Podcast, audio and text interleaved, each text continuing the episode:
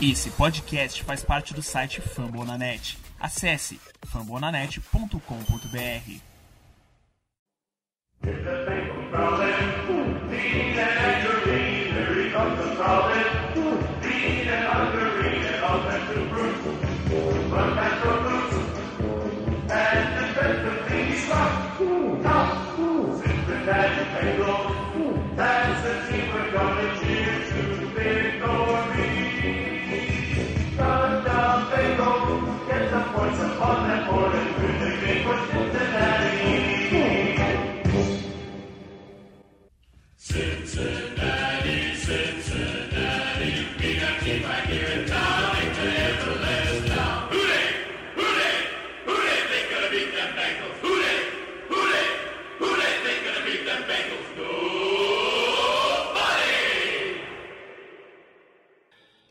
Olá, seja muito bem-vindo ao podcast Who Day BR, a casa do torcedor do Cincinnati Bengals do Brasil. Hoje, episódio número 26. E temos um tabu sendo quebrado. Outro.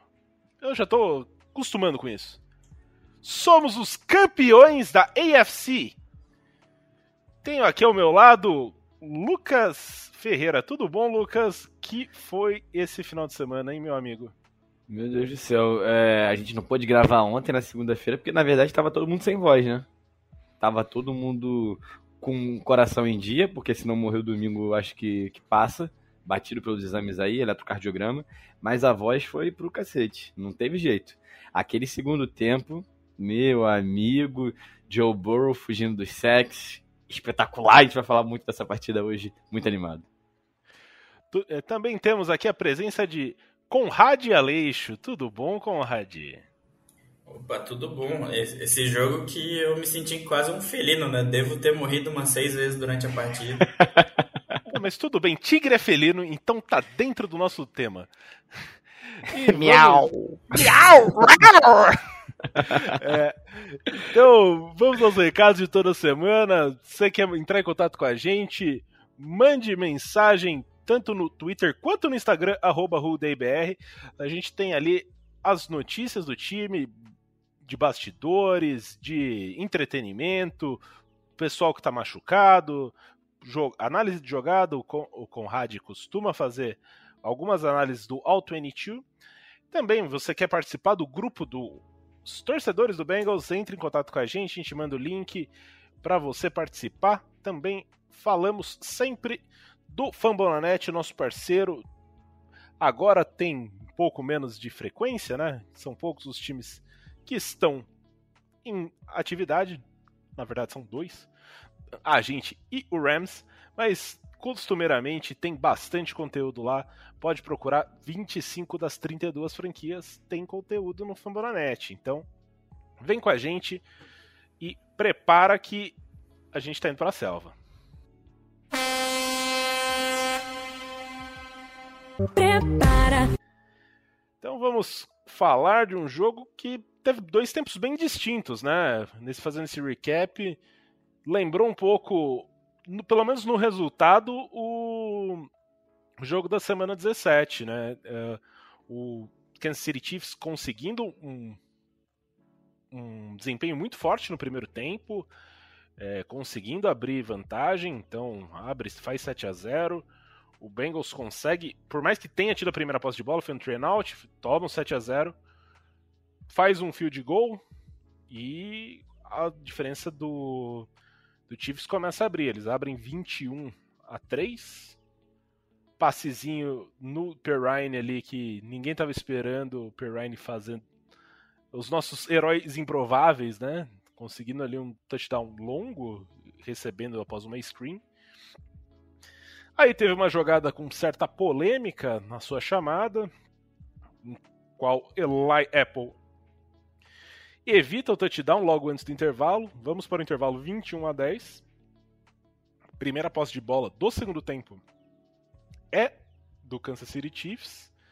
O segundo tempo é dominado pelo Bengals, que vira o jogo, faz 24 a 21. O Chiefs quase não consegue, mas chuta um field goal para empatar o jogo. Vai para a prorrogação e na prorrogação, interceptação Tuvon Bell. Chute do McPherson, 27 a 24. Comemoração. Isso é um resumo rápido. Agora a gente vai detalhar e de- trago aqui para os, para os meus companheiros de mesa. Por onde vocês querem começar? Vamos por ordem cronológica? Vocês querem trazer algum ponto em específico no começo? O que vocês acham? Ordem cronológica, vamos? Ah, pode ser. Pode ser? Então, assim, a gente- o- a gente começa, né? O Bengals, de maneira geral, durante o jogo, não, ab- não abandonou o jogo corrido, né? Então isso já é uma, um- uma prática tradicional de Zach Taylor e seus Blue Caps. É, a corrida no, no no- na primeira descida. É, o primeiro drive foi, se eu não me engano, uma corrida do, do Mixon, que foi uma corrida boa até. Não conseguiu muitas jardas, mas foi uma corrida que parecia ter entrado bem. Um- uma screen para o Jamar Chase e um passe no Zoma.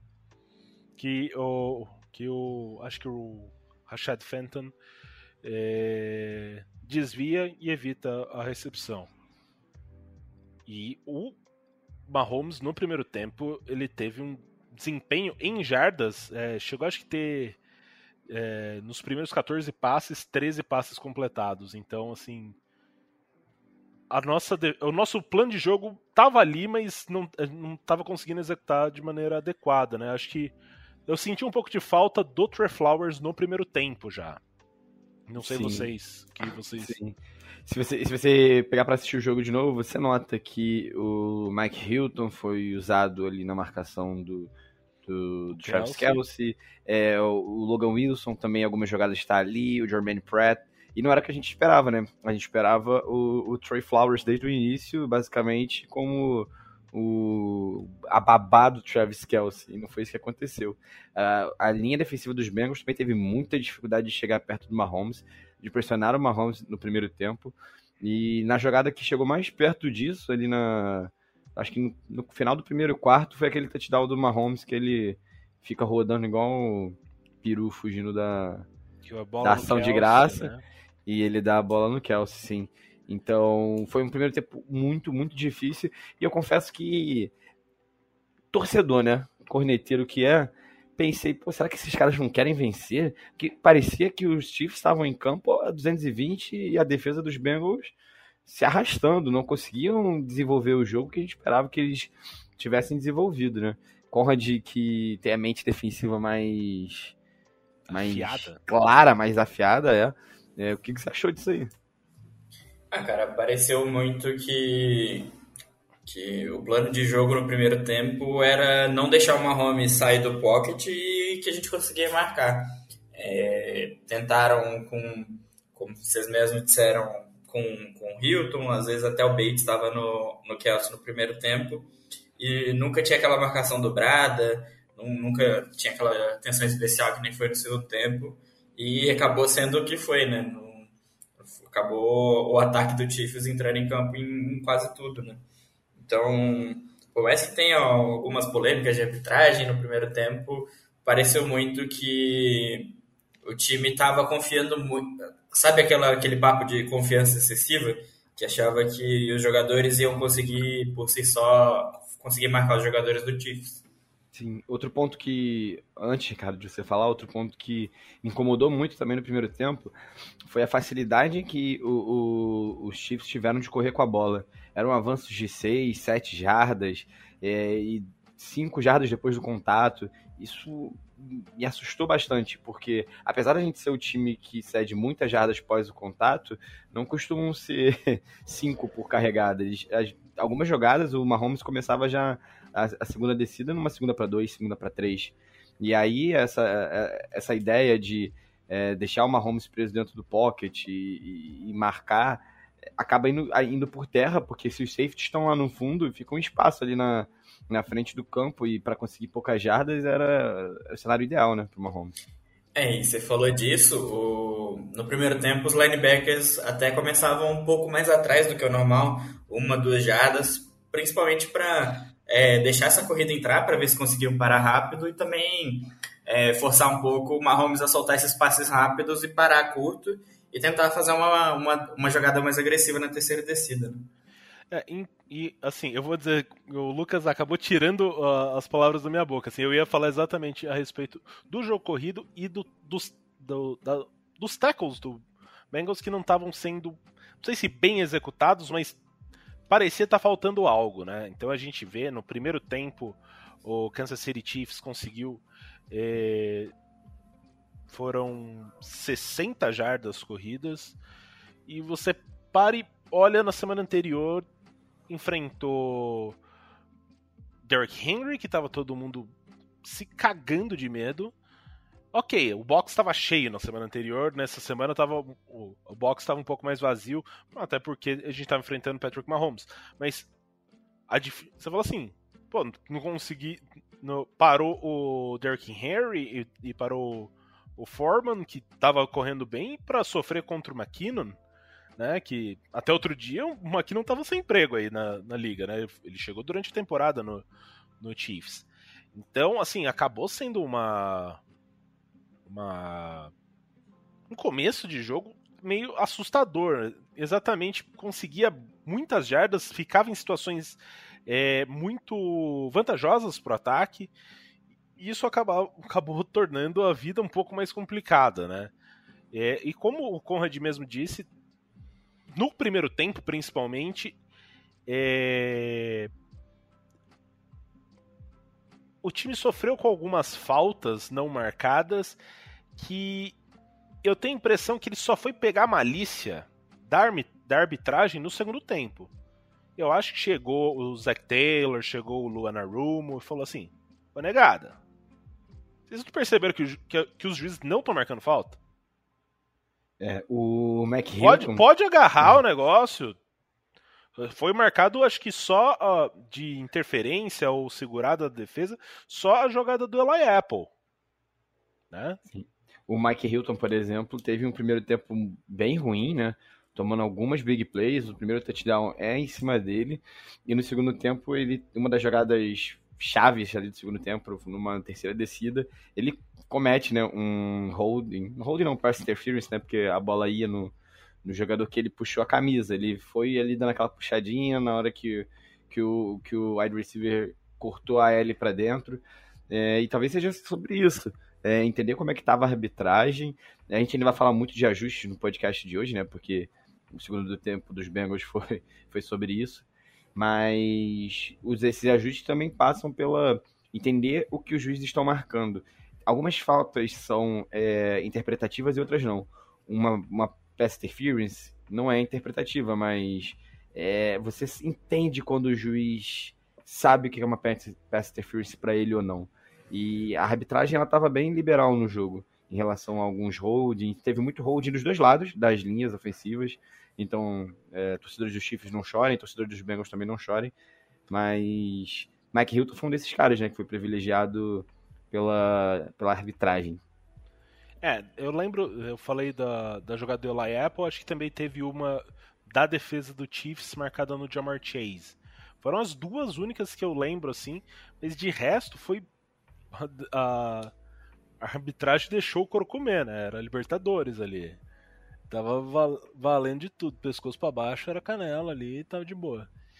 É, e, assim, uma coisa que a gente né, não citou, inclusive, o, chegou, o Chiefs chegou a estar ganhando por 21 a 3 e o Bengals conseguiu a virada, e isso representa que o time conseguiu empatar a maior virada em finais de conferência da história.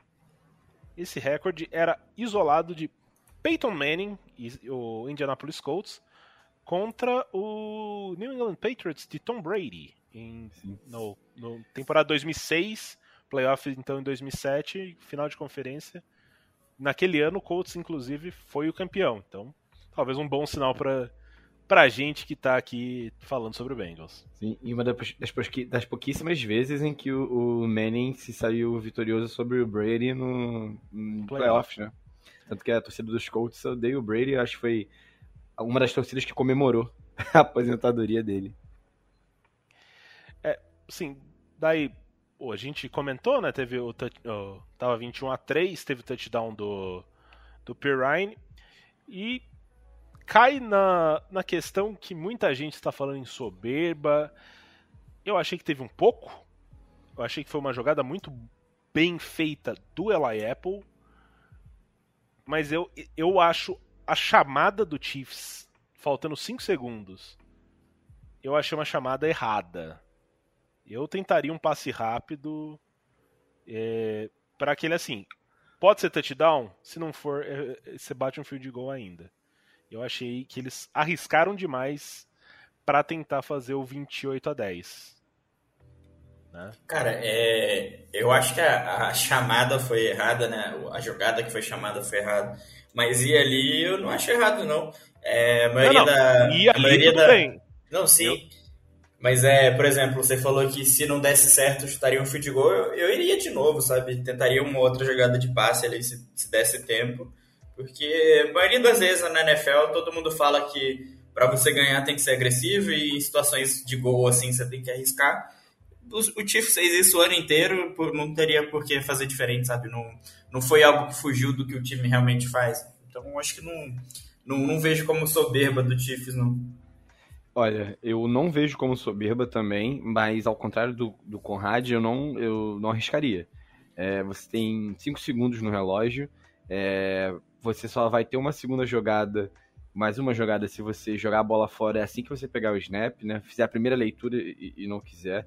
Então, a partir do momento que você faz aquela chamada em que tinha um play action, em que tinha um motion, é, você sabe que você vai gastar esses 5 segundos, não vai ser uma jogada rápida. Então, ao meu ver, é um play, é, é, foi uma chamada ruim, e eu não tentaria aquela jogada de maneira alguma. Simplesmente pelo fato de que se os Chiefs conseguem aquele field goal, eles iam botar dois duas posses de bola cheias, né? Dois touchdowns. Eles vão botar 14 pontos de vantagem sobre os Bengals. E teria e eles foram... posse de bola, né? E teria a posse de bola na volta do intervalo. Eles poderiam abrir uma vantagem de 21 pontos. E aí, de verdade, 21 pontos para um time que tinha feito só 10 no primeiro tempo, ia ser difícil buscar essa vantagem. Então, assim, é, o jogo não é ganho só em pontos, é também sobre o mental. E eu acho que a partir daquele momento se, enfraquece o mental do, do, do dos Chiefs. É, era uma oportunidade de matar o jogo, sim, óbvio, era. Mas a partida tem 60 minutos, a partida não tem 5 segundos. Então, eu não vejo como soberba. É, eu entendo quem fala que deveria arriscar ou não. E, bom, a gente viu que três pontos fizeram falta para eles no final da partida. É, e, e, tem outra coisa dessa chamada. Se eu te falasse que o Rio em movimento contra Eli Apple para ganhar uma jada, quem que você apostaria? o Rio em movimento Eli contra Apple. qualquer um, né? Eli Apple. então, sobre o que o Lucas disse, é, eu tenho uma. Eu acho que não foi o Chiefs que enfraqueceu ao não conseguir fazer a pontuação. Eu acho que isso, na verdade, acendeu o pavio do Bengals.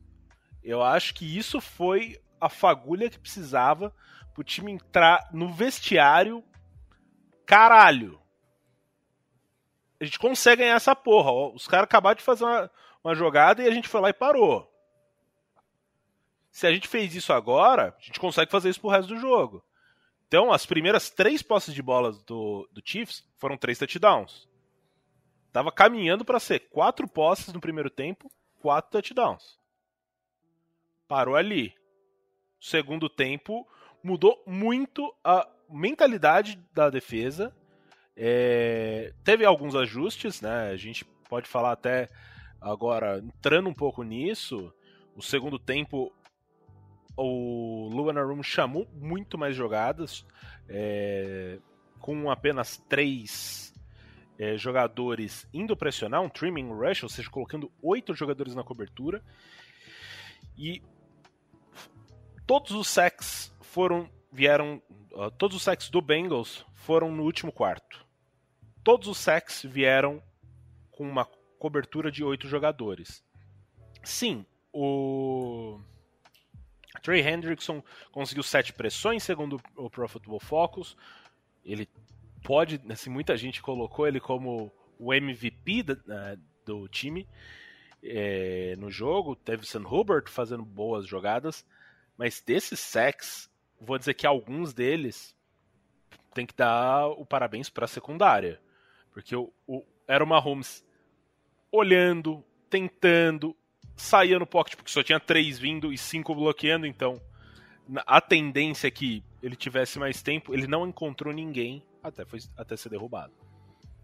Não, eu, eu concordo com você, Ricardo, sobre. É, a gente viu muito na mídia essa semana, não só no Brasil, mas também na mídia estrangeira, em. Ah, os Chiefs perderam é, ou os Bengals venceram, basicamente. E, e, a maioria das vezes, a maioria dos analistas diziam, ah, os Chiefs perderam. E é muito injusto com a equipe que fez isso em campo, que pegou a melhor equipe da AFC nos últimos anos, é, fora de casa, tirou uma diferença de 21 pontos, venceu uma final de conferência e fez isso pela segunda vez na temporada. Não fez isso só uma vez, fez duas, da mesma forma, com uma virada é, incrível no segundo tempo. Então, assim, não é sorte. Não foi sorte. Não foram Nunca foi sorte, sempre foi Joe Burrow. Sempre foi Joe Burrow, sempre foi o Taylorismo. Então, é injusto demais com a torcida, é injusto demais com os jogadores falarem que, que os Chiefs entregaram a partida. Alguém acha que os Chiefs queriam perder? Não queriam perder. Os Chiefs não conseguiram encontrar uma forma de vencer os Bengals no segundo tempo. Os ajustes foram espetaculares. Os jogadores foram espetaculares. As pressões com três DLs e, e as coberturas no fundo impedindo que, que algum alvo tivesse livre. A irritação do, do, próprio, do próprio Tarek Hill durante a partida, durante o quarto quarto. A cara de frustração do Mahomes durante o segundo tempo e a prorrogação vendo que nada que ele fazia estava funcionando. Ele foi interceptado pelo BJ Hill, ele foi interceptado pelo, pelo Von Bell, ele poderia ter sido interceptado pelo Eli Apple. Então, assim, antes da gente avançar para o segundo tempo, é super importante a gente dizer para o nosso torcedor que ele precisa comemorar e que ele não pode deixar essa narrativa de que os Chiefs permitiram os Bengals vencerem é, tomar conta dele, porque é isso que a gente está ouvindo a temporada inteira. Primeiro, os Bengals eram a quarta equipe na AFC North, campeões. Ah, mas campeões porque o Baker Mayfield está jogando mal, Lesões o Lamar Jackson. É, o Lamar Jackson se machucou. O, o, Big Ben não é mais o mesmo. Ok. Vencemos, fomos pro, pro Wild Card, Raiders. Enfrentamos os Raiders. Ah, mas o Raiders teve aquele série de problemas com a polícia, jogadores importantes, teve Gruden, o técnico, isso. Aí, beleza, avançamos pro Divisional Round. Ah, não, mas o Ryan Tannehill é horrível, esse time do, do, do Titans. Cara, quantas Henry, vezes. Henry tá sem, tá sem ritmo. Quantas vezes os Bengals vão ter que dar essa sorte tremenda de pegar os times na semana certa. Porque é isso, né? Tá chegando no Super Bowl na sorte. É, é, é, é, é o cenário que dá. Porque a, a linha ofensiva dos Bengals é um lixo. Um sec semana passada. Porque é um time inexperiente. Rookie of the Year, Jamar Chase. Joe Burrow, primeiro QB draftado na primeira escolha que conseguiu botar um time no Super Bowl na segunda temporada. Então, assim, McPherson, rookie, acertou todos os chutes fora de casa essa temporada. Então, assim, não é sorte. Não deixem falar que isso foi sorte. Esse time é competente e esse time chega forte no Super Bowl. Chega incrivelmente forte e, pelo amor de Deus, se tem algum jornalista de alguma emissora que nos ouve, a nossa audiência é super qualificada, reflitam, reflitam sobre o que vocês levam para a TV e a forma como vocês produzem a notícia. Porque a hierarquia da informação, como jornalista dizendo isso, a hierarquia da informação é como você está contando a história. É, e uma outra coisa é que assim, a gente pode olhar e colocar tudo no mesmo balaio, falar assim, Bengals ganhou no Paul Brown Stadium, levando três pontos no segundo tempo. O Bengals ganhou no Arrowhead Stadium, levando três pontos no segundo tempo e na prorrogação. Só que se você olhar os dois segundos, os dois segundos tempos, foram formas completamente diferentes. Isso mostra a qualidade dos ajustes o que o Bengals fez no Paul Brown Stadium na semana 17. Ataque. É, primeiro, o Bengals tinha a primeira posse de bola depois do intervalo. Dessa vez era o Chiefs que tinha. No Paul Brown Stadium, o Bengals controlou a posse de bola, limitou o Mahomes a ter três posses no segundo tempo e ele conseguiu três pontos. Ou seja, o Bengals falou: o ataque dominou e a defesa conteve o Mahomes. Não vou tirar o médio da defesa da semana 17. Em comparação com a semana. Uh, uh, ao final de conferência nesse domingo. Depois do, do das três posses, né? Ou seja, o- contando a última posse de bola do, do primeiro tempo e as sete do segundo tempo e da prorrogação, o Mahomes conseguiu três. E é exatamente o que eu, ti, eu temia, que é assim, é você dar muitas oportunidades para o Mahomes. Eu falei, você tem que ter, o que eu falei já quando teve o jogo do Steelers contra o Chiefs. Como você vence o Chiefs?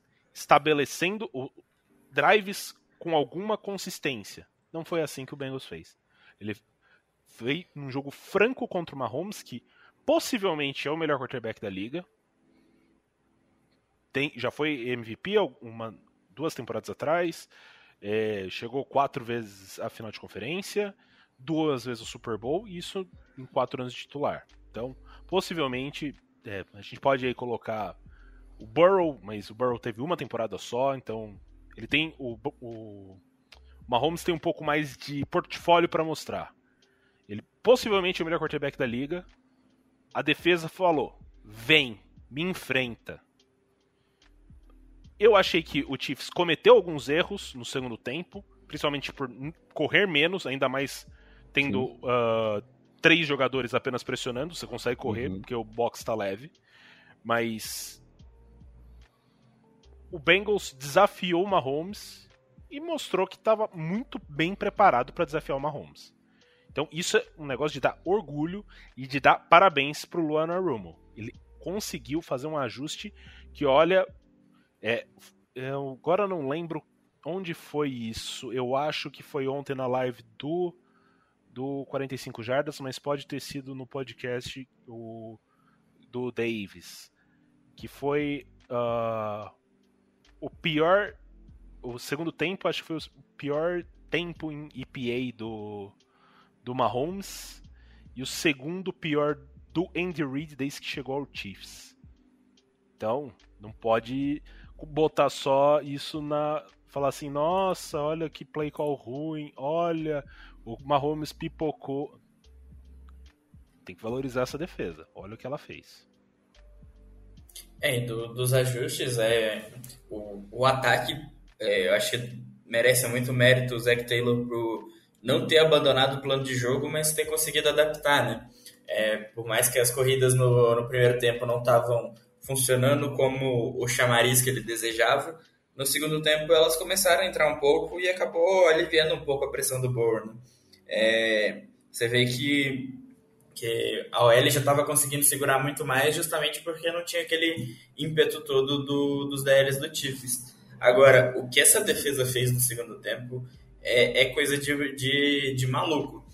O, o Anarumo conseguiu pegar um detalhe que pouca gente tinha falado até então da, do, do Mahomes, que ele tinha problemas contra dropbacks de oito jogadores em marcação, e conseguiu criar um esquema que você colocasse oito jogadores em marcação sem precisar colocar três DLs só em campo. Tudo bem que teve jogadas que teve três DLs em campo só, mas a maioria dos, das jogadas era algum DL voltando para marcar. Fazer a própria, spy, né? é, fazendo spy. A própria int do BJ Hill era uma jogada que pré-snap o Mahomes leu, que tinha o Mike Hilton contra dois jogadores fazendo duas rotas diferentes ali nas costas dele. Então ele teria que escolher um.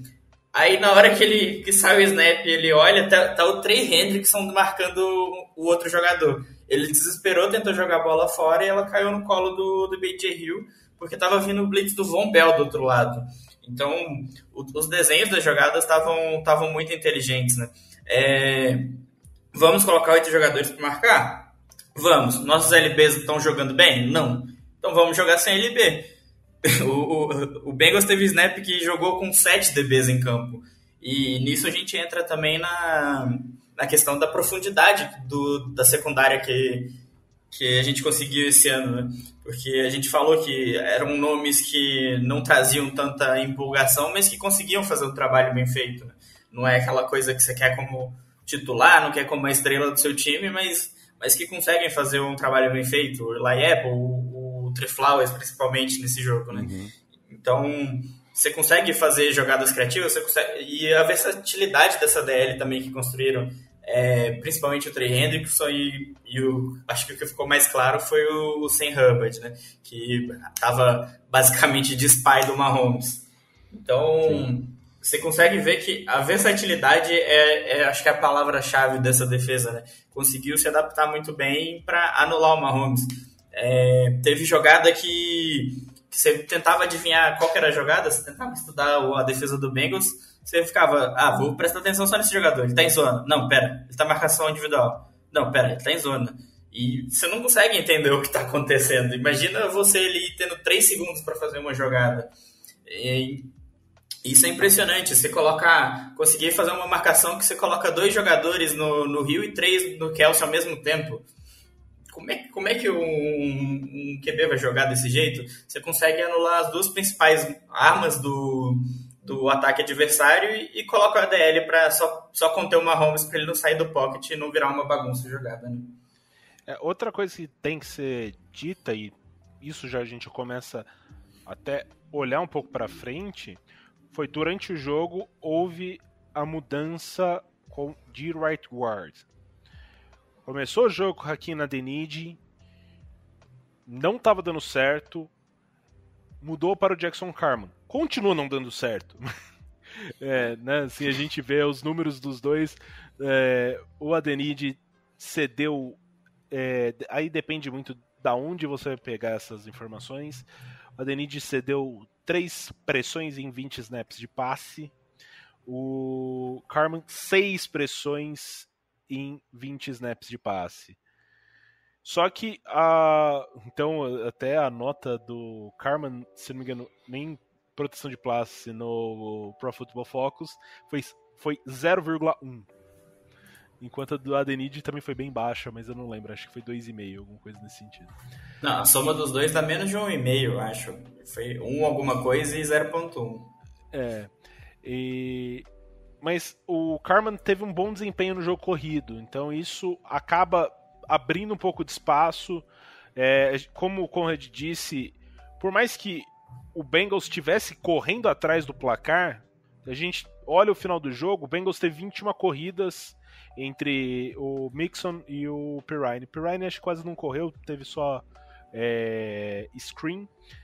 Foram 21 corridas, 88 jardas, 6 de 7 em passes para os, os, os running backs para 70 jardas. Ou seja, você somando os dois, bola no nos running backs, o time gerou 158 jardas. É, você vai comparar com o Kansas City Chiefs, que estava na frente, em teoria, precisa sangrar relógio, correr a bola, acaba sendo uma opção tática esperada. Foram 18 tentativas, 101 jardas, ou seja, correu bem, mas correu pouco. E foram seis tentativas de passe, quatro passes completos, 34 jardas, totalizando 135 jardas. Ou seja, os running backs do Bengals conseguiram ser mais eficientes. Vale lembrar que o Bengals perdeu durante o jogo uma válvula de escape muito grande, que é o CJ Uzoma. E você perde o CJ Uzoma, você não consegue usar o Drew Sample como um grande recebedor. Você uhum. viu o Mitchell Wilcox entrando mais vezes no. tendo mais snaps no jogo. O que, ao meu ver, também, Ricardo, tira um pouco do espaço do Tyler Boyd, né? Ali na, nas rotas pro, pro meio em que ele é muito bom, porque se você tira o Uzoma sabe que aquela bola no meio provavelmente iria só no Boyd, aí você consegue dobrar a atenção nele. Então a gente teria a, o, o, safety e o corner dobrando no chase, que foi o que eles fizeram em boa parte do jogo, e aí teria um, um, um se eles jogassem, obviamente, com o níquel, teria o níquel e um linebacker de olho né, nessa, nesse passe curto no Boyd. Complica mais ainda a estratégia pro Bengals, até pensando no jogo contra os Rams.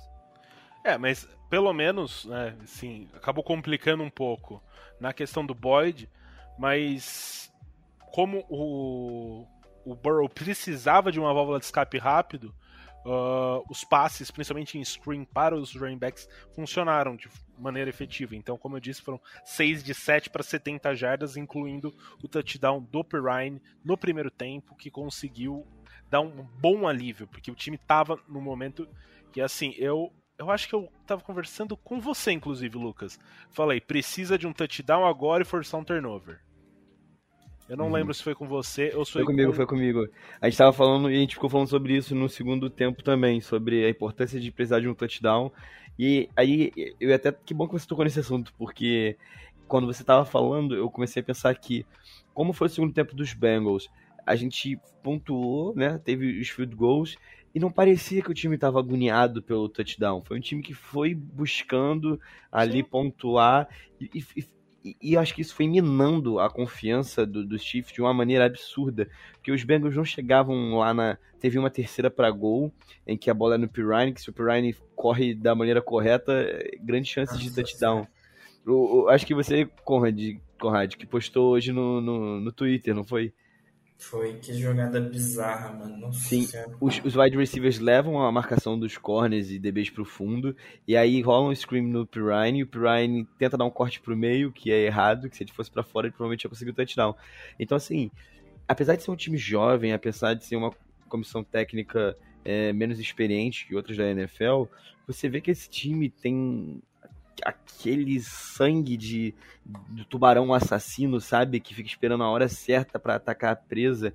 E, e você vê na cara do Mahomes, eu, eu não lembro de ver aquela expressão do Mahomes, nem mesmo no Super Bowl em que o- os Buccaneers atropelaram os Chiefs. Parecia uma expressão de perdido, é, briga na, na sideline. E, Cara, o que, o que energia que os Bengals emanam em campo? Porque a gente não consegue entender isso vendo de fora, sabe?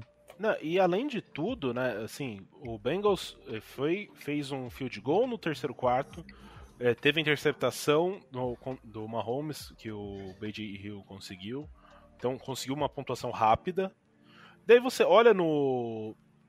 Força, um fan- força o punch do... do... do Mahomes logo no começo do, do quarto quarto. O Burrow lança uma interceptação. E isso não importa. Lançou a interceptação, ele lançou dois passes ruins. Teve a interceptação, depois teve um outro passe que quase foi interceptação e o. Foi o pior momento do jogo, sem dúvida. Mas ainda assim, você não viu o desespero. Ele fez a jogada. Não é aquele que você. Ah, Me adiantando, o último passe do Mahomes que foi interceptado era. É, aquilo é. Se você quer mostrar um quarterback desesperado, é um- é- mostra aquele passe.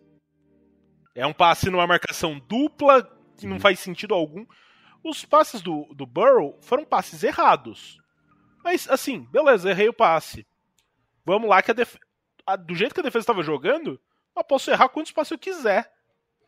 Ele tinha a confiança que se chegasse em, em área de field goal, o McPherson ia chutar um, um field goal e acertar, e que a defesa estava dominando não só o jogo, como a cabeça, a cabeça do Mahomes. Sim. Eu, eu, enquanto eu vou assistindo um jogo, esse jogo eu não consegui fazer isso porque eu tava muito tenso. Mas normalmente eu vou fazendo anotações da partida pra lembrar que falar aqui no podcast. Então eu tive que assistir o jogo de novo pra fazer essas anotações. E aí eu tenho uma aqui que é quarto quarto, tracinho, sede de vencer do Burrow, porque ele vai pra alguns scrambles, né, que é quando o quarterback pega a bola, faz a leitura, vê que não tem ninguém e corre entre a linha. E ele tem esses dois passes, né, um que é interceptação em um momento que parecia que o momento ia passar para os Chiefs, mas não passou, porque logo depois eles devolveram a bola. E ainda tem essa bola que ele vai jogar fora, que ele parece que vai jogar fora, e aí ele lança na mão do DB do, dos Chiefs, que acaba derrubando ela. É... Nesse momento da partida, eu senti o Burrow tão tenso quanto na naquelas séries de descidas, primeira pro gol, segunda pro gol, na semana 17, que era para vencer a, a divisão. Eu senti ele um pouco apreensivo ali. Pode ser impressão minha e tal, e ter procurado pelo em ovo, mas eu, eu, eu, eu senti que ele foi para as decisões mais óbvias naquele momento, e que bom que elas deram certo. E, e logo depois que ele percebeu que tinha passado a parte da interceptação, que ele tinha conseguido arrancar aquela quarta, acho que era uma terceira para sete, em que o, o, o Jones Do- domina duas ele vezes, né? duas vezes e ele consegue escapar e ele corre uma ganha 8 ou 9 jardas. Então, a- naquele momento eu falei assim, cara, a gente não perde hoje mais. Que com esse cara fazendo isso, não perde mais. Não, e essa jogada que ele escapa do sack, depois escapa do tackle quando ele começa a fazer scramble. A hora que ele escapa do sec, me, me veio na hora na cabeça a foto dele saindo do, do- da semana 17 sem o nome na camisa. Porque É. o, o Jones foi muito pra dar um abraço nele pra derrubar e s- fa- conseguir o sec. Aliás, o Burrow só foi sacado uma vez no jogo Uhum. por mais que ele tenha sofrido algumas pressões, é, um sec só, então, assim, não é de todo ruim. E que jogada, sério, é uma jogada daquelas que no, no filme a gente fala que essa, esse, essa caminhada do Bengals é caminhada roteirizada, parece filme. E essa é aquela cena que dá aquele silêncio, todo mundo fica apreensivo e volta a música quando ele consegue se esquivar e consegue o first down. Porque é uma jogada que você fala assim, nossa, fudeu. E não é qualquer Perdão um, né? aí, cê- tira as crianças da sala, mas você fala assim, nossa, pegaram ele. Não, ele escapou. Nossa, vai pegar de novo. Não escapou. Nossa, que jogada maravilhosa. O Chris Jones é é um jogador que foi três vezes eleito ao Pro Bowl, que foi eleito ao Second Team em 2018, 2020 e 2021. Então não é qualquer defensor que, que o Burrow conseguiu escapar. É, foi o que você disse, parece roteiro de Hollywood, cara. Esse ano tá, tá bizarro. Você acha que alcançou, os Bengals alcançaram o teto e não. Eles continuam evoluindo e- e crescendo na hora certa, né? A gente falava, lembra que a gente falava, pô, os Bengals não conseguem vencer dois jogos. Com o time titular, tá, o- a gente tá o quê? Cinco jogos sem perder? Já. Então, assim, Ah, é são um time- seis, né? São seis? Ah, é, que não conseguia ganhar três jogos. Quando ganhou ter- os, os três jogos foi quando ganhou a divisão. Isso, justamente. E aí tem o jogo que sem o time titular contra os Browns e depois esses três jogos, sendo dois deles fora de casa nos playoffs. Então, assim, é um time que cresceu na hora certa e, e absurdo, né? Absurdo. Apesar dessa quase interceptação, apesar da interceptação, ainda assim, o Burrow consegue mostrar coisas incríveis em momentos tão difíceis do jogo. É, e nesses scrambles é bom a gente ressaltar também o ajuste da linha ofensiva, né? No primeiro tempo, acho que o Zach Taylor estava muito preocupado com a posição do, do right guard e estava alocando muito recurso para tentar parar a pressão que vinha por ali. E acabava que a pressão acabava vindo por dois, três gaps. Aí o Burrow só se livrava da bola mesmo para não sofrer o sec. Já no segundo tempo, ele deve ter virado pro Burrow. Ó, você consegue se virar se vier um cara só? Ele falou, consigo. Aí o Zach Taylor fez o plano de jogo para garantir que os outros gaps estavam protegidos para ele conseguir fazer essas escapadas, né? Então passava um ali pelo right guard, o Burrow conseguia escapar e conseguia fazer jogada ainda. É, outra coisa, né? A gente tá falando muito do, do Burrow e das vitórias que o time conseguiu fazer fora de casa, é, até porque até outro. a- a- até pouco tempo a gente não tinha vitórias né, do Bengals fora de casa. Essa semana lançaram no grupo, foi o Hector, até foi buscar essa informação. Provavelmente ele pegou de algum. é, Como tá em inglês, provavelmente ele pegou de algum lugar no Twitter, mas vamos dar créditos ah, ao pessoal do grupo do WhatsApp. Vitórias fora de casa em playoff. Joe Burrow, duas vitórias. Peyton Manning, duas vitórias. Drew Brees, uma vitória. Dan Marino, uma vitória. Ok, normalmente esses três nomes que eu citei eram jogadores que na temporada regular eles jogavam muito bem e tinham poucos jogos fora de casa nos playoffs.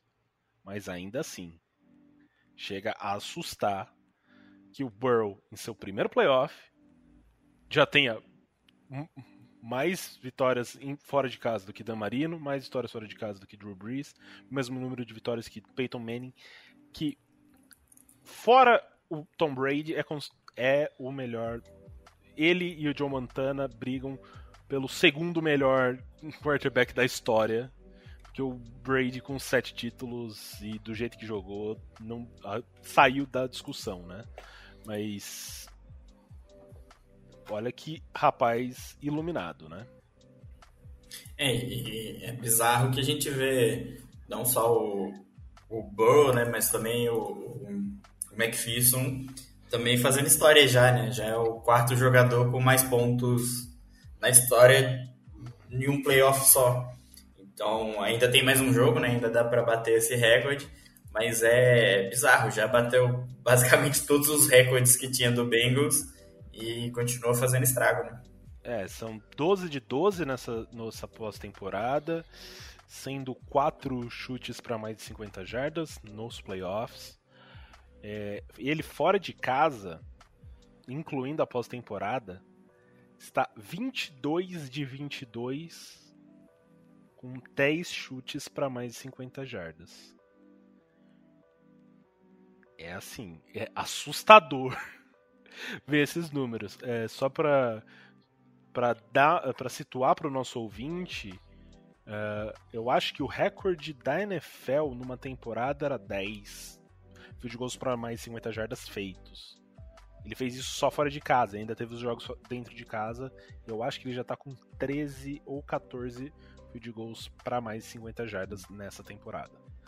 Toda vez que o McPherson faz qualquer coisa brilhante, né, porque acontece toda a partida, já não é mais né? Nada espetacular. Os Bengals colocam no Twitter. É por isso que você escolhe um kicker. E você olha para o passado recente dos Bengals. Rand Bullock. Uh, você tem é, Nugent. Você vê o Jake Elliott passar pelo seu practice squad e ir para os Eagles e ser um kicker super sólido. Você vê quantas escolhas ruins e o, como a gente não pode acreditar num kicker durante muito tempo. E aí hoje você olha pro, pro campo, você vê o McPherson, que é um cara decidido, que é um cara confiante, que entrega muito conteúdo na sideline. Tem que botar uma câmera nas costas desse garoto 24 horas, porque ele entrega conteúdo. Então, assim, é um time do, do A ao Z, passando por todas as posições. Tem caras que são confiantes, tem playmakers. Então, é um time que chega no, no, no Super Bowl com chance de vencer não chega para fazer figuração, não chega para perder de pouco. É um time que chega para competir. E, e, isso é incrível, sabe? Dá vontade, enche a boca para falar isso dos Bengals, porque quanto tempo que a gente não via, viu times medrosos, times que se acovardavam, times que não tinham capacidade de fechar jogos grandes. E é tudo ao contrário que esse Bengals tem de hoje. Você tá perdendo de 21 a 10 pros Chiefs e você não fala já era. Você fala, ok, eles vão achar um jeito de vencer. E eles acharam duas vezes. É, e essa confiança acaba passando pra gente torcedor também, né? No Twitter, durante o jogo, a gente vê muita gente falando que o jogo já acabou e minha resposta era só uma, né? Relaxa que e aproveita o show no segundo tempo. É, não, assim, quem tem Joe Burrow não pode ter medo. Isso é uma, uma filosofia de vida que eu tô que eu tô tendo, né, nessa temporada. é, uma coisa que agora a gente tem que trazer. Eu vou falar um pouco da, da interceptação né, do, no final do jogo e trazer algumas informações relevantes em relação à defesa de forma geral. Se a gente for pegar a defesa base é, do desse da final de conferência, então a gente considera Sam Hubbard, BJ Hill, DJ Reader e, e Trey Hendrickson, Logan Wilson, Jermaine Pratt, Mike Hilton, Eli Apple, o Tiro Biawuzi, Von Bell e Jesse Bates. Desses tiveram envolvidos, ou seja, deram um tip ou interceptaram a bola ou forçaram um fumble. Hubbard forçou fumble no Mahomes no final do jogo. Hendrickson forçou o fumble no Carr. BJ Hill interceptou o, o Mahomes. Logan Wilson interceptou Ryan Tannehill. Jamie Pratt interceptou Derek Carr. Mike Hilton interceptou Ryan Tannehill.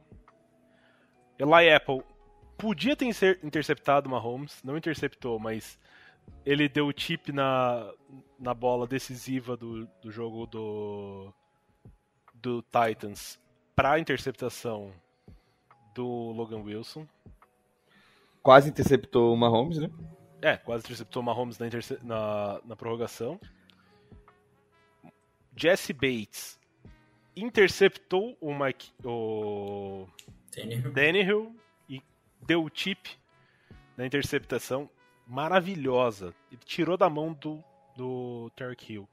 Jogada muito bonita do, do Jesse Bates, está jogando muita bola. Muita bola nesses playoffs, pague o homem. Entendeu? Interceptou e deu um tip. Von Bell inter- interceptou o passe. Desses 11, eu não falo o nome de dois só. BJ, o DJ Reader e Tido Biauzi. DJ Reader, a gente precisa falar alguma coisa? Jogo passado contra o Titans foi o jogo dele. E o Tido Biauzi, na pós-temporada ele tá um pouco apagado, mas ele é um dos corners com melhor desempenho na temporada. Então é assim, eu Melhor fico impressionado, eu fico impressionado como essa defesa, pô, consegui falar o nome dos 11 e trazer momentos críticos que eles que eles colocaram o time à frente. Conseguiram fazer com que o time se sobressaísse. É muito difícil você fazer isso com uma defesa inteira. E também vale lembrar que as últimas três jogadas, uma em cada jogo desses playoffs da defesa, foram três interceptações. Não é por nada não, sim, só tô deixando bem claro, porque normalmente se olha muito o ataque, principalmente a mídia eh, não especializada em Cincinnati, né? Mídia geral, porque o Joe Burrow ele é realmente um jogador mágico, ele tem magnetismo próprio que você vai ficar encantado com isso. Mas olhe essa defesa. Eu falei semana passada que era a melhor defesa das quatro que estavam jogando o divisional. A defesa foi o que sobressaiu no- na final de conferência. O, o- Ricardo, a gente ainda sofre muito e vai sofrer por muito tempo. Então, é, com. Como eu posso dizer isso, colocar em palavras sem ser injusto com o pessoal da imprensa? É, nós somos um time de pouca cobertura e, né, é, todo mundo sabe disso. Todo mundo vê Tanto- só, só vê os highlights. Só vê os highlights, justamente. Então, quando a gente fala de Ramsey, cornerback dos Rams, quando a gente fala de ahn, ah, Bolsa, Edge dos 49ers, quem é Randall perto dele? Quem é Cherobi Ozui, Chido, o Chido perto deles? Ninguém. E você pega os números, você vê que esses caras são tão sobrenaturais quanto os caras do outro lado. Mas eles não jogam nos 49ers, eles não jogam nos Rams, eles não jogam em Los Angeles, eles não jogam em São Francisco. Então, é, surpreende as pessoas que não assistem os jogos. Mas como você disse, olha a quantidade de jogadores que tiveram é, momentos decisivos nos playoffs. A gente falou da defesa inteira. Todo mundo teve um momento decisivo. Então, a gente fala do Joe Burrow, a gente fala do Jamar Chase, Mixon, Higgins, Boyd, que são caras espetaculares, talentosos e midiáticos, mas o trabalho de a força bruta muitas vezes está na defesa, tá do lado de lá. É, basta um jogador da defesa errar para tudo ruir e você vê esses caras jogo após jogo, após jogo entregando uma oportunidade do ataque vencer. Contra os Titans, a vitória foi do- da defesa. Contra os Chiefs, o segundo tempo magnífico. Então, assim, Raiders, jogada decisiva. É, a gente ainda vai sofrer muito tempo com isso. Só se os Bengals virarem uma dinastia para começar a ter uma cobertura em que valorizem certos jogadores. Tem muito jogador que se faz no, em cima do quarterback, do nome do quarterback.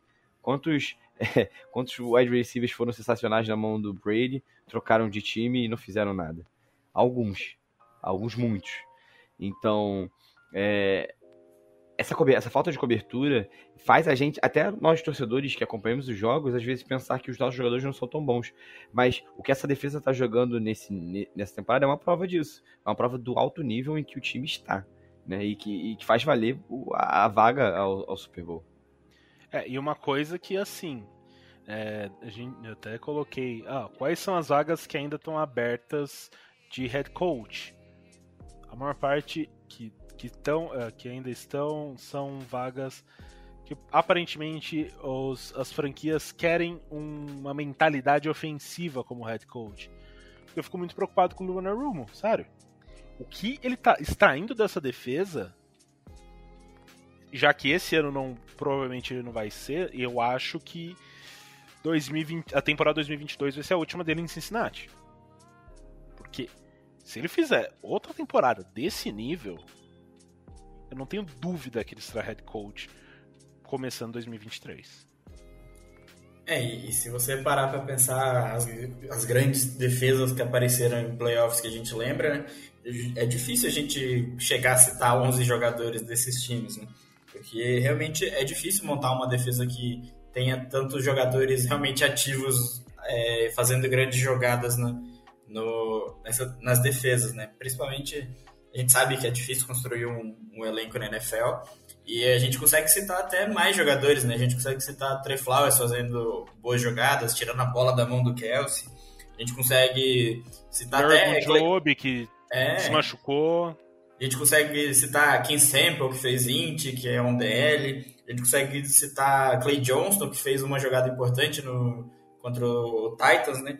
Então você vê que mesmo quem, quem não é titular, que tem poucas oportunidades, conseguem fazer grandes jogadas nesse esquema da Narumo, né? É, e acaba sendo, assim, porque a gente fala, pô, do, do, do Trey Flowers, a gente fala do, do Eli Apple, e o torcedor de Seattle, o torcedor do Saints. Aliás, um abraço pra Gi Sociarelli, que tá. Ela é Saints, mas ela tá muito Bengals nesse, nesses playoffs. Um beijão pra ela. É, o pessoal do Giants, eles ficam inconformados ao ver Trey Flowers e ver Eli Apple jogando do jeito que estão jogando, falando assim. Peraí, esse cara não. Ele tava no nosso time, mas ele não jogava assim. Então é muito. ó, e inclusive na live que eu participei ontem do, do 45 Jardas, o Heitor Barros, que é torcedor do, do Seahawks, ele falou: o Trey Flowers, muito da reclamação da torcida com ele era um erro da torcida. Eles esperavam um novo Richard Sherman, por ele ser um, quarter, um cornerback alto. É, só que ele não é um cara every down. Ele é um cara posicional, ele é um cara situacional. A gente colocou ele em poucos drives, eh, em poucos drives, não, em poucas snaps, mas colocou ele no Travis Kelsey, que é possivelmente o melhor tight end da, da NFL. Se não é o melhor, sei lá, top 3, top 5, sim. Top 5 eu tô até jogando para baixo a qualidade dele. Top 3 com certeza. E ele tava dando conta do recado. Então é uma coisa assim, o- se o sistema é bem ajustado, você não, você não depende que o jogador se sobressaia muito. Então ele fazendo o básico, fazendo, não comprometendo, ele já aparenta muito mais. E daí vai uma hora ou outra vai sobrar uma int, vai sobrar uma boa jogada, porque pô, o Eli Apple foi uma escolha de primeira rodada. Talento ele tem.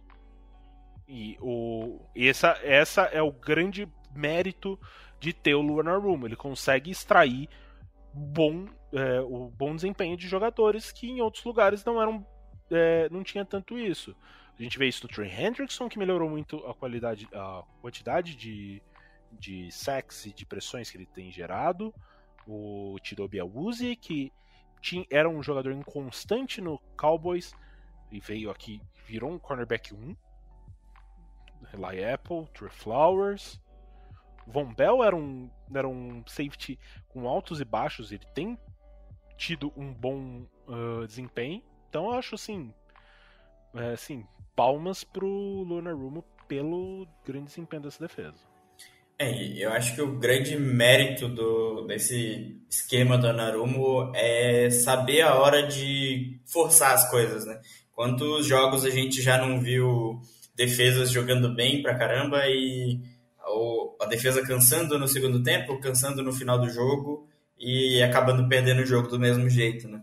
É, eu, eu principalmente é, sou acostumado com isso. Geralmente a gente vê defesas dominantes sendo sendo físicas o jogo inteiro. E eu reclamava bastante de, principalmente no início do ano, de muitas vezes a defesa do Bengals está jogando muito soft, sabe?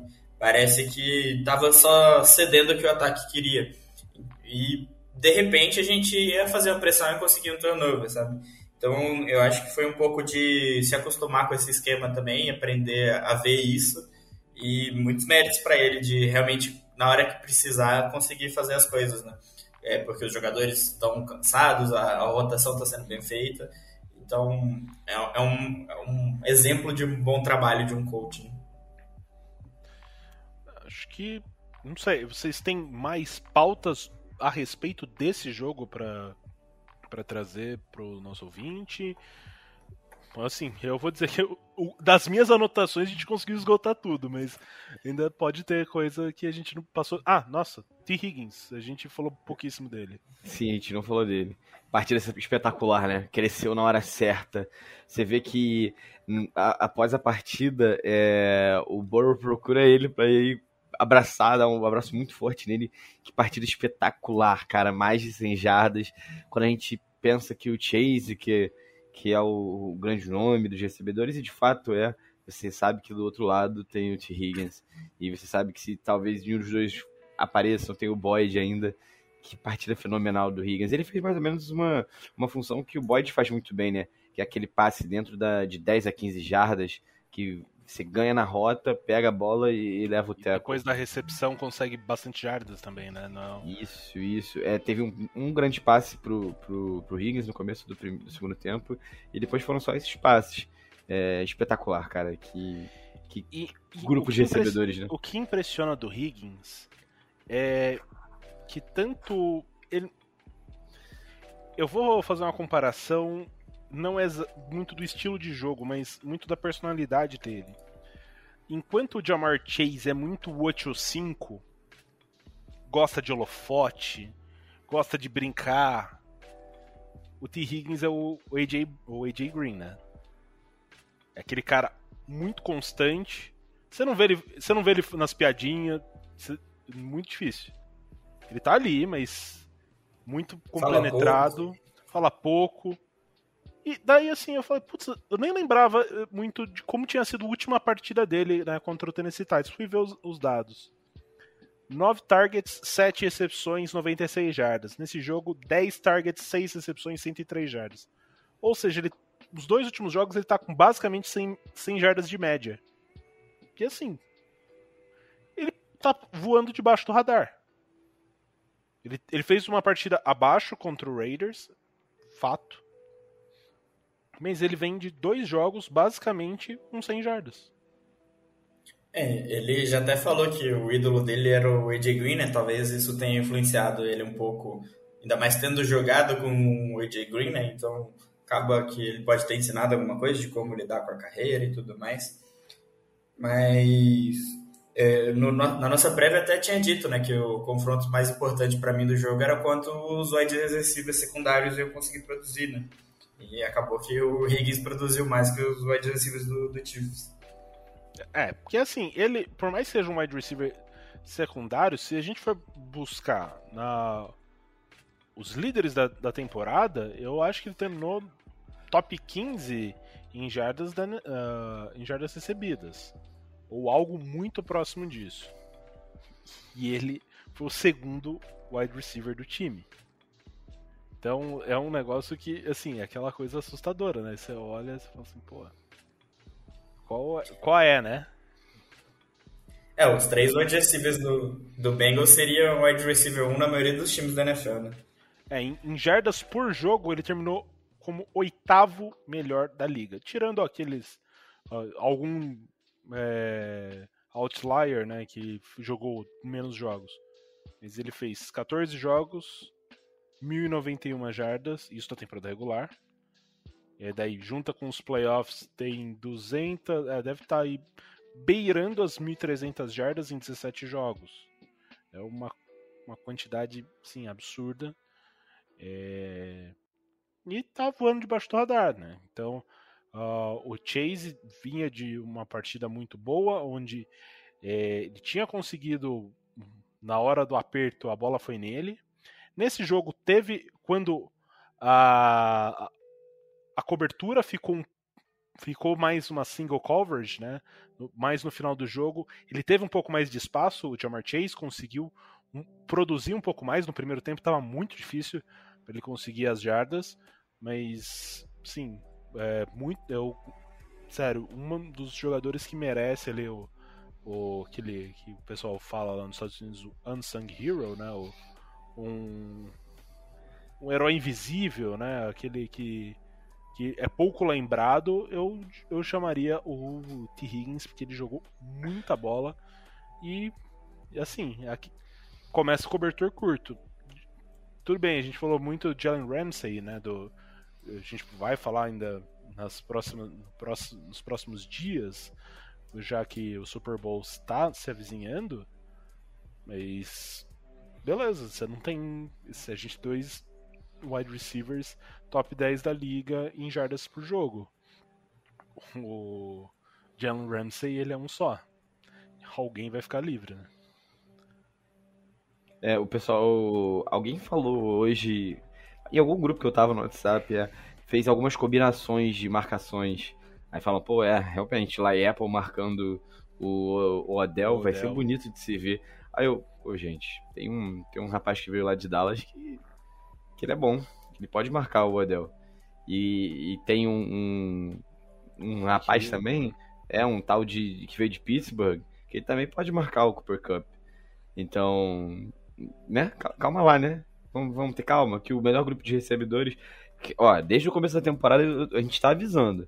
O melhor grupo de recebedores da NFL são os Bengals. E aí o pessoal, ah, não, não é. É é a mesma galera que falava que, que, o, que os Bengals iam acabar com a carreira do Joe Burrow, né? Vai vendo.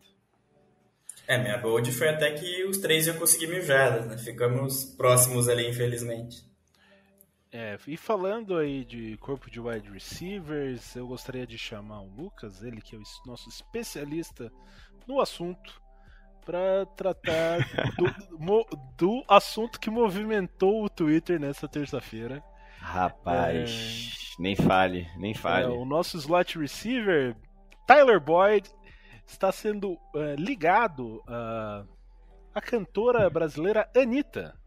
Anitta. Após, eh, após entrevista da Anitta ao, ao talk show do Jimmy Fallon, a Anitta falou que o apresentador poderia colocar todo o seu dinheiro na vitória do Cincinnati Bengals sobre o Los Angeles Rams no Super Bowl. E falou que tem essa confiança porque um dos homens dela joga pelo Bengals trabalho investigativo do nosso do nosso nossa equipe, né? Foi atrás aparentemente Larissa de Honório Gurgel foi verificada ali que, ó, que ela curtiu diversas fotos de Tyler Boyd. Então, aparentemente eles que se conhe... teriam se conhecido num strip club em Miami estão ali tendo um, um casinho, né? Não é a- a- o Conrad até veio até mais cedo falar comigo. Nossa, será que o Tyler Boyd é não monogâmico? Numa, numa, numa tentando chamar a, a reitora da Fuderge ali no, no Twitter. É, eu não sei, acho que Pra você se envolver com a Anitta, que é uma pessoa não monogâmica, abertamente, falou que em todos os lugares ela gosta de ter um alguém para que ela tenha uma diversão. Então, Errada que- ela não tá, né? É. Todo mundo quer um pouco de diversão, não é mesmo? Sim, sim. E você perce- percebe que ela fala com uma naturalidade incrível, hein? O meu, o meu medo é que a Larissa de Honório Gurgel, a Anira, né, porque ela tava nos Estados Unidos, Anira, ela tem um relacionamento sempre muito curto, né? Eu espero que ela con- conserve esse relacionamento dela até pelo menos dia 14, para não, não magoar o nosso menino, né? O nosso grande recebedor. E voltando, voltando mais uma vez ao assunto, eu falei que o corpo de recebedores dos Bengals eram Tá bons. pegando tudo, né? Estão pegando tudo, não tô deixando passar nada. Vai Big lá em levels. Big, ó, Big Levels, man. Aqui, ó, tô, tô enrolando a mãozinha. Foi lá em Tennessee, pegou tudo. Foi lá em Kansas City, pegou tudo. Foi no em sul do Rio de Janeiro, pegou também. Vai no strip club, pega também. Não tem jeito, é um time forte. Nossa, que grupo de recebedores Ah, maravilhosos. e ela falou assim, inclusive, que eu vi já muita gente no Twitter, né? Então a gente movimentou aí a nossa, nossa página e tudo mais. Muitos retweets, aliás. Temos que agradecer aí a, a repercussão, né? A gente teve, é, se não me engano, mais de 900 curtidas na, na postagem que a gente revelou que era o Tyler Boyd. É, e também teve uma ótima postagem, simplesmente Ci- Cincianita Bengals. É, é, e assim, eu acredito, inclusive, do jeito que a cantora brasileira tem, tem, é, tem fincado o seu pé nos Estados Unidos para fazer uma. ah, estabelecer a sua carreira, acredito que ela esteja, inclusive, no SoFi Stadium, é, com a camisa do Bengals. Imagina ele- ela com a camisa 83 laranjona, assim, ó. E- Ia lembrar a foto da Beyoncé que o Conrad tanto gosta. Aquela foto é sensacional. Ó, Não tem gente, como, né? lembrando, Beyoncé é Beyoncé. lembrando que com a aposentadoria do Brady, fica aberta a vaga de musa nacional que é, se relaciona com os jogadores de futebol americano. Então, ó, os Bengals já vão jogar na, em TV aberta no Super Bowl, dia 13. Vão agora. Transmissão da Rede TV, né? gente- Transmissão da Rede TV, isso. É, a gente ainda pode ter o casal Estados Unidos-Brasil da NFL. Então, ó, é um futuro pela frente incrível. Sem contar aquele tal de Burrow, né? Isso aí a gente nem precisa falar mais nada. Tyler Boyd já tá sendo chamado na internet pelo codinome Anito. Anito, o Anito, é. É o Anito. Muito forte, muito forte esse apelido. Sensacional. Eu vou dizer que estão, a internet brasileira está de parabéns. É, só queria dizer que Domonogami é o futuro e que pros supersticiosos aí que já estão falando, ah, a Anitta queria pegar o Arrascaeta na final da Libertadores e o Flamengo perdeu. É, o que esse time tem feito é quebrar zica esse ano, né? Então, não precisam ter medo. Pô, o Bor, o Bor deve estar muito puto com o Boyd no vestiário. Porra, cara, mais uma vez, mais uma estigma pra eu quebrar. Gente, Tá bom, vem, vamos lá. Pega a Anitta, vai. É, acho que de forma geral a gente conseguiu aí cobrir todos os pontos até o, o site, até a sessão do site Ego, que não existe mais, mas existe nos nossos corações.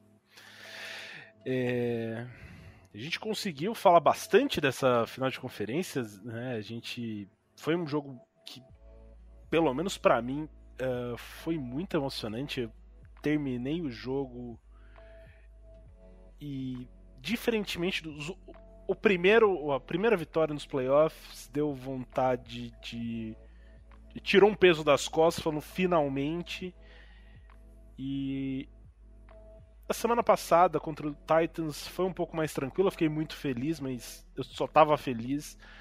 E ontem, é, ontem não, domingo foi eu desabei em choro. Foi uma coisa de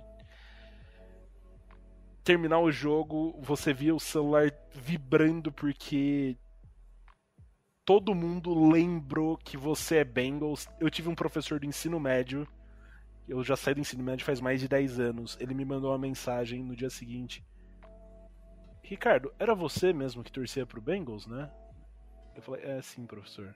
Oh, parabéns, eu lembrei de você ontem quando o seu time ganhou a final da conferência. Isso é- faz. Isso é tipo um negócio assim que você fala: Porra, eu consegui marcar um cara. Fazia 10 anos que eu não vi, ele, ele entrou no Facebook, eu nem. Ainda que tenha o aplicativo do Messenger no, no celular, então apitou. Senão ele ia ficar essa mensagem durante muito tempo lá. E mostra, tipo, o quanto a torcida do Bengals é aquela assim. Os. O, a gente galgou tanto tempo e daí o pessoal sabe quem tava nessa caminhada, né? Então, eu acho muito bacana, muito bacana mesmo.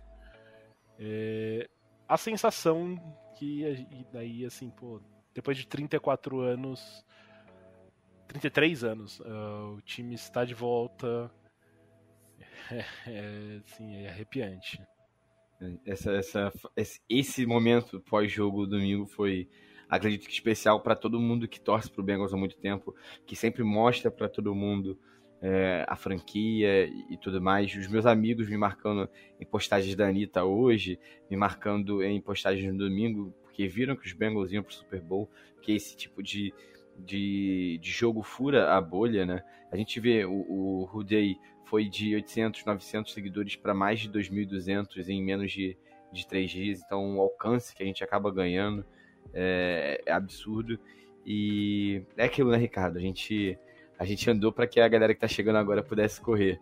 A gente viu alguns desastres no caminho, mas agora a gente pode sorrir e, e, pensar que é um jogo em fevereiro. Quando que eu pensei que assistiria um jogo dos Bengals em fevereiro? Ainda mais essa temporada que a gente esperava um bom time, esperava chegar até os playoffs, mas nunca imaginou que derrotaria Titans cedinho fora de casa, Patrick Mahomes e Chiefs fora de casa é, é um momento muito especial e, e falo com isso com, com um sorriso no rosto. Espero que minha voz também tenha transmitido isso, porque é um ano espetacular.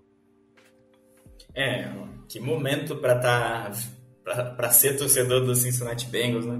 A gente que ouviu bastante aí por que, que você torce para esse time, o que, que você está fazendo da sua vida. Enfim. então, é, acho, que, acho que a mensagem que eu mais recebi no, no dia do jogo foi: tá vivo? Porque acho que todo mundo entendeu o que, que a gente está sentindo, né? O que, que passava na nossa cabeça, porque a minha namorada estava nervosa comigo no jogo, ela nem é muito ligada ao futebol americano e, e, e tava, achei até mais nervosa que eu porque eu acho que o sentimento era só, tipo, tá acontecendo, sabe?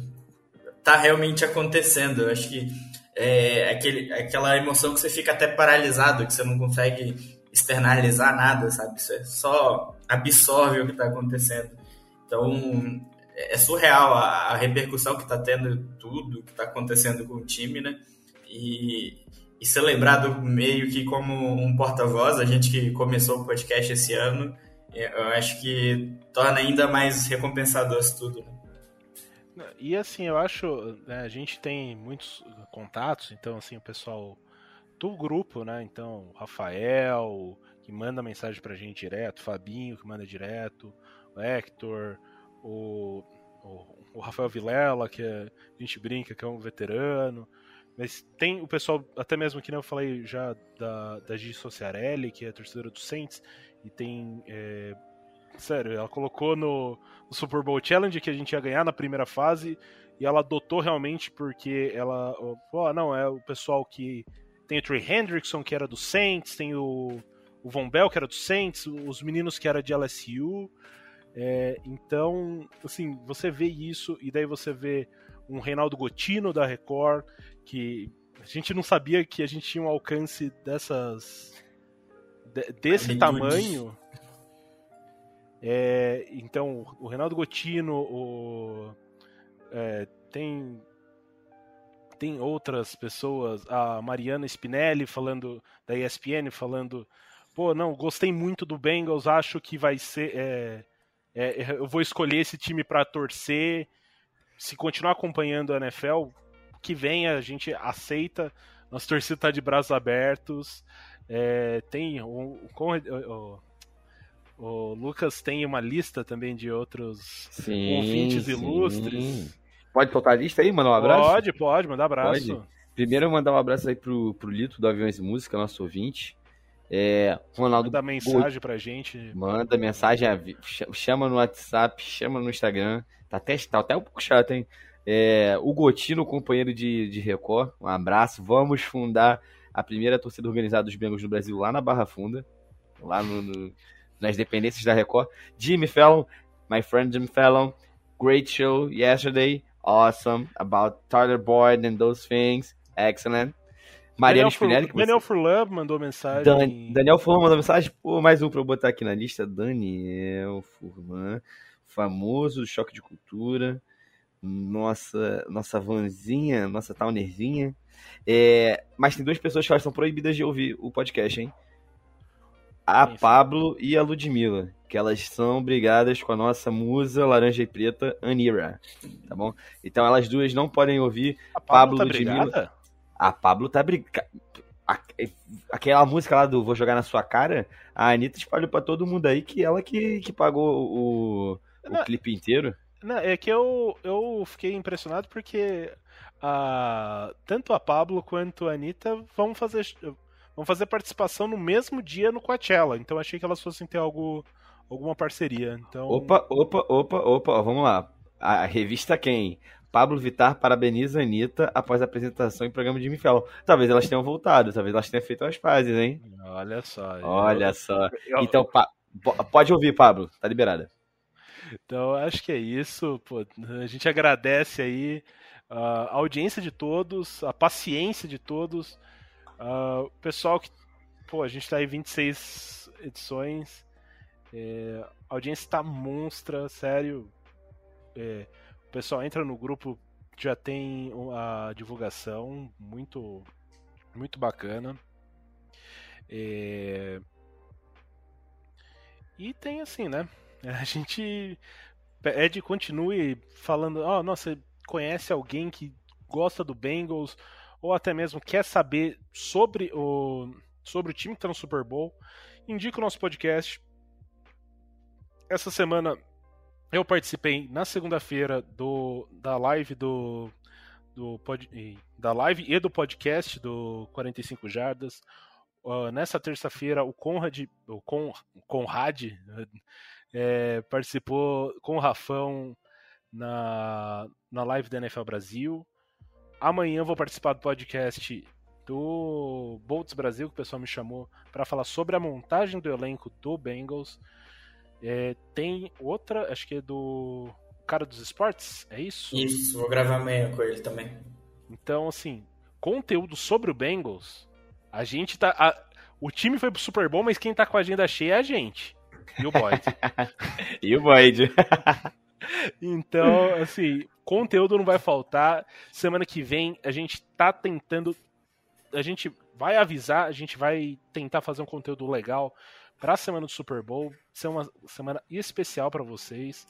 É, A gente não falou nada ainda, né? A gente falou bem por cima, só quem é o adversário, falou rapidinho a respeito do Rams. Semana que vem a gente vai fazer uma programa totalmente voltado para essa esse confronto, dando deixar todo mundo preparado, pilhado, hypado, bem galudo e pensando assim: Who they?